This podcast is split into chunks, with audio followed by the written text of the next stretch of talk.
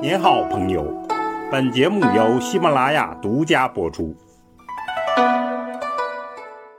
听段子学书法，我们继续说书体段子。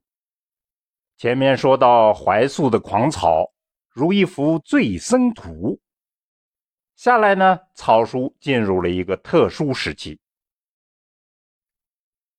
草书谷底的唯一奇峰。从五代到两宋，草书彻底沉到了谷底。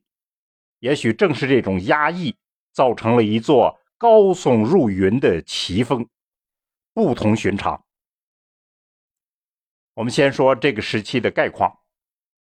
在五代，出现了杨凝式，他长于诗，善于书。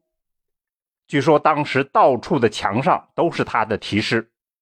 人称他杨疯子。杨疯子在七十六岁的时候写了《神仙起居法》，这幅草书写的是古代健身的口诀。另外，他还有《夏热帖》等。他的书法呢，继承了唐的这样一种狂草基础，同时他险中求正，显得天真烂漫，这就是他的特色。另外还有一个人值得一提，就是晏修和尚。他继承了张旭的作风，显得更加刚猛、更顿挫、更缠绕。他留下的作品包括入洛诗、文真诗等等。另外呢，两宋的皇帝都热衷于草书，不过他们的创新意味不是太大，所以未能在发展上推进草书。我们这儿就不多说了。正是在这样一个特殊的低潮时期，出现了黄庭坚。黄庭坚的草书呢，展示了全新的境界，可以算是一个奇迹。从盛唐可以说，狂草呢是极度成熟。它的主要特色就是在流动中间求的笔法、节奏、线条、节字的变化，变化极其丰富，这几乎成了狂草的定则。而到了黄庭坚，他一改旧法，速度放慢了，略加顿挫。放弃了线条的连接，该连的时候往往都不连。他着意于空间的摆布，可以说他开启了一个草书的新时代。谈到他的基本特色，其实与他的一些特殊的做法有关。我们举几个。第一个呢，就是他把行书的优势移入了草书。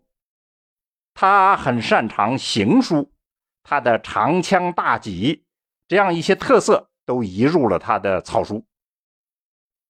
另外，他是一个著名的诗人，江西诗派的头领。那么，他诗的理念移入了他的草书。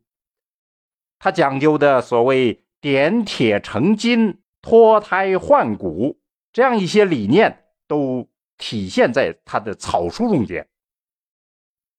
第三就是他禅修，禅的妙物也移入了草书。张旭怀素靠的是饮酒，黄庭坚靠的是心悟，所以他的草书很有禅韵。具体来看，我们看他的代表作品《朱上作帖》，此帖是学怀素，但是怀素自叙帖的那种瀑布一般。飞驰而下的感觉，被他改成了一种漫不经心的缠绕。另外，行书的笔法在此也非常突出，而且造成了一种强烈的节奏感。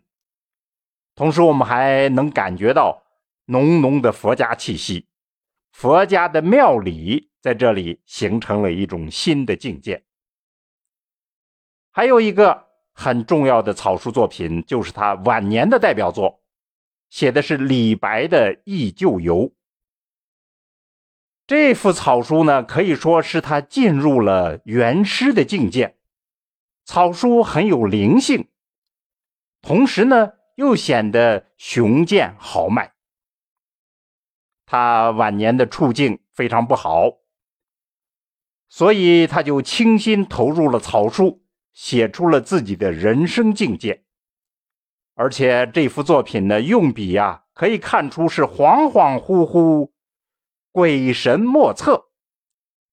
同时呢，他又显得寿硬奇绝，气势雄健，而且变化多端。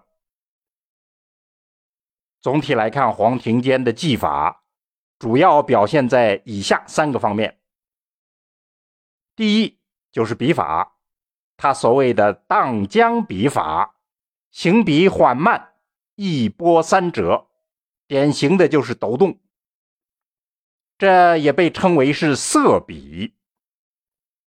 还有它中锋、侧锋变着用，常常是求断开而不求连接，而且善于用点。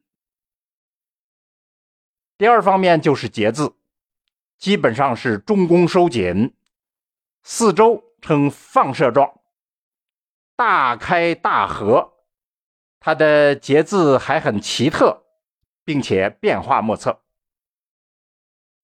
第三就是章法，他追求疏密节奏的变化，而且变化的频率极大，不同于唐人。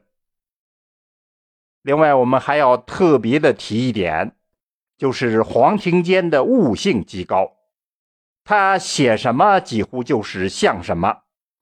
每一首诗都被他写出了原诗的意境，这个草书风格和原诗意境极其合拍，这是非常难做到的。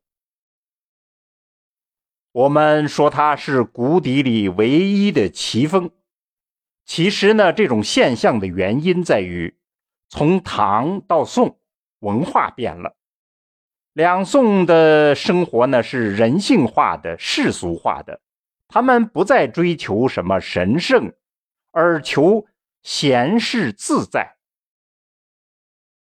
宋人更向往的是魏晋的那种世情任性、天真烂漫，而非唐朝的那样一种宏大壮阔。所以，他们对于张旭怀素的狂草，其实也是不大满意。同时，我们说“谷底奇峰”也是比喻黄庭坚的人生状态。他的人生就到了谷底，草书却形成了奇峰，奇到了别人呢难以跟从，奇到了后来的学者难以模仿。这一点，请大家充分去体会和理解。好，听段子学书法，我们下次再见。